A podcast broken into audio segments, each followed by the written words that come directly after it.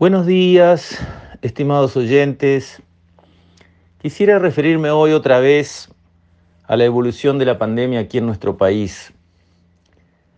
Creo que así como tuvimos un muy buen manejo de esta crisis a su inicio, cuando el 13 de marzo aparecieron los cuatro primeros casos, Uruguay reaccionó muy bien el gobierno reaccionó muy bien y la gente reaccionó muy bien.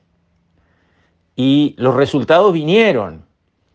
Tuvimos resultados excelentes en el manejo de la pandemia. Por supuesto tuvimos casos, por supuesto tuvimos muertos, porque nadie, nadie en todo el planeta quedó libre, pero mostrando indicadores de excelencia en comparación contra cualquiera en el mundo.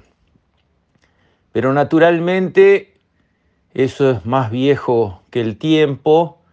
Los griegos le llamaban ubris, esa sensación del héroe que consigue victoria tras victoria, que se la cree y después eh, viene la caída. Eso nos pasó. Nos pasó al gobierno y nos pasó a la gente. Nos la creímos.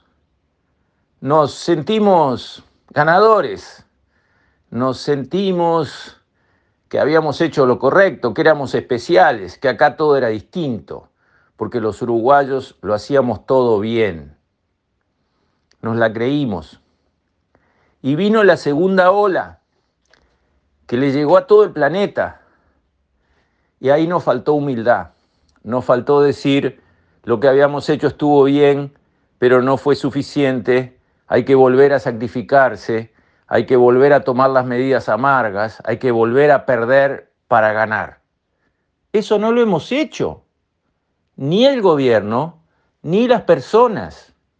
Es evidente que no lo hemos hecho. El presidente en una presentación frente a la prensa habló de las perillas presidente condujo muy bien esta pandemia, pero ahora tiene que volver a tomar las riendas. Dijo, abriremos todo lo posible y cerraremos todo lo necesario y puso como parábola esas perillas que se van abriendo pero que se pueden cerrar, que se mueven para un lado pero para el otro.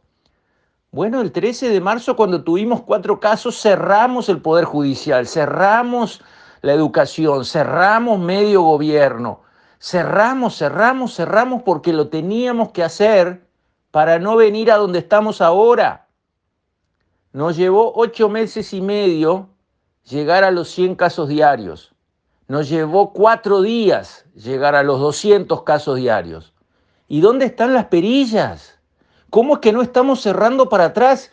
No porque querramos, por Dios, obvio que no queremos cerrar nada, queremos abrir lo que falta abrir y tener todo abierto para siempre, todos, desde el de la más izquierda, el ideológicamente más zurdo, hasta el de la derecha más recalcitrante a la derecha de Atila. Todos queremos la economía bien abierta y para siempre.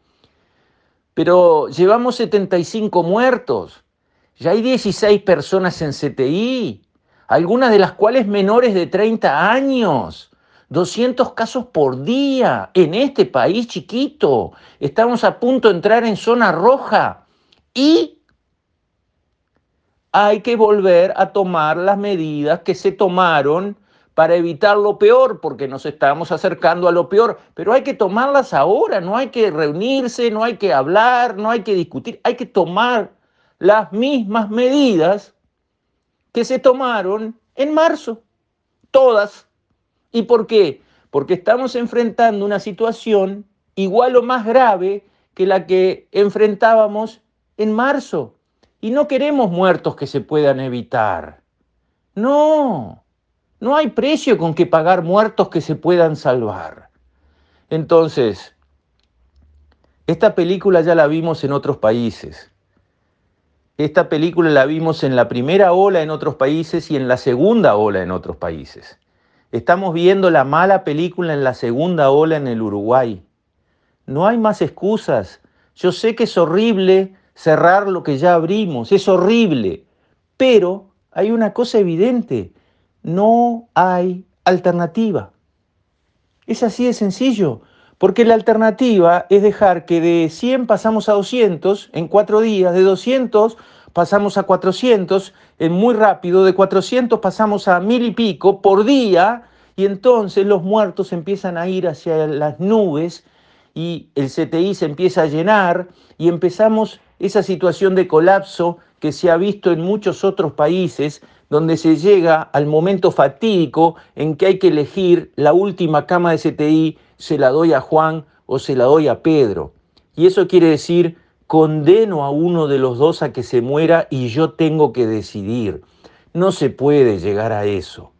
No se puede llegar a muertos evitables por no cerrar la economía cuando se debe cerrar. Lo hicimos una vez, para mí es clarísimo, hay que volverlo a hacer porque las circunstancias lo imponen ahora más que lo que lo imponían en marzo y hay que hacerlo ahora. Con esto, estimados oyentes, me despido. Hasta mañana, si Dios quiere.